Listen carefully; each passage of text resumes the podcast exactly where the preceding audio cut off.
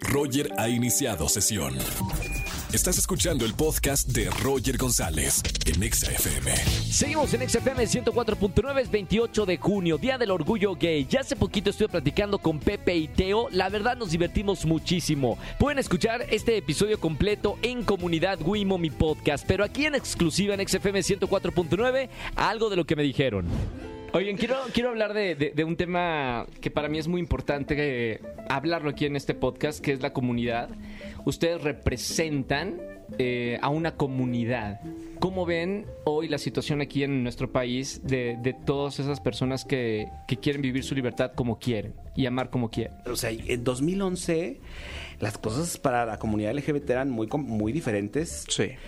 Obviamente no, no tan complicadas como en los 80s o en los 50s Sí. o así, pero pues sí nos tocó vivir otro tiempo y de ahí vino nuestra motivación a ser youtubers, ¿sabes? a, a justo expresar todo lo que teníamos muchas dudas, todo lo que vivíamos, lo, lo expresábamos en nuestros videos y así fue como conectamos con mucha gente.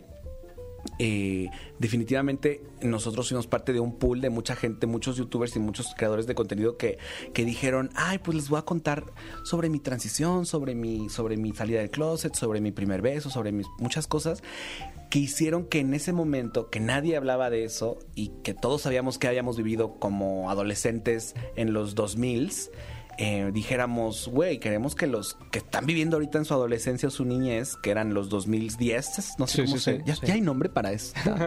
2010. Los 2010. Dieces. Los 2010.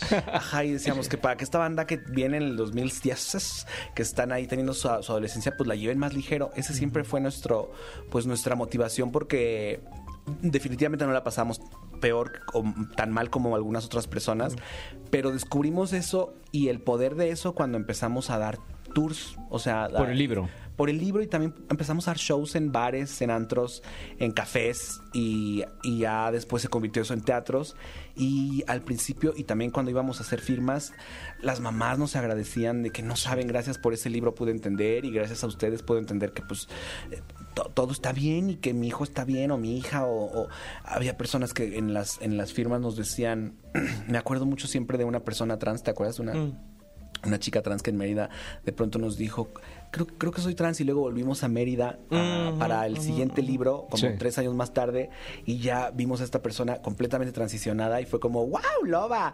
Y el papá ahí también apoyándola desde siempre y esas cositas como padrísimas, pues nos hacían saber que pues que estuvo pues, que estuvo bien, o sea, que el trabajo estuvo hecho y qué emoción. Por ejemplo, lo, de- lo del libro, cuando nos dijeron, hagan un libro, nos dijeron, hagan un libro de lo que quieran, de youtubers y así, de sus, sus tacos favoritos, su comida favorita. Ah, nos presentaron, de hecho, el, el que estaba en aquel entonces, que era el, el, de estúpido Juan Pa- libro, el ¿no? Se llamaba. Sí. Y nos decían, ¿pueden, pueden hacer uno igual. Y luego, o sea, dijimos, ah, ok. Y llegamos a casa y de pronto César y yo fue como un, J, tenemos que hacer el libro que nos faltó en la adolescencia. Pues esta es nuestra oportunidad definitivamente.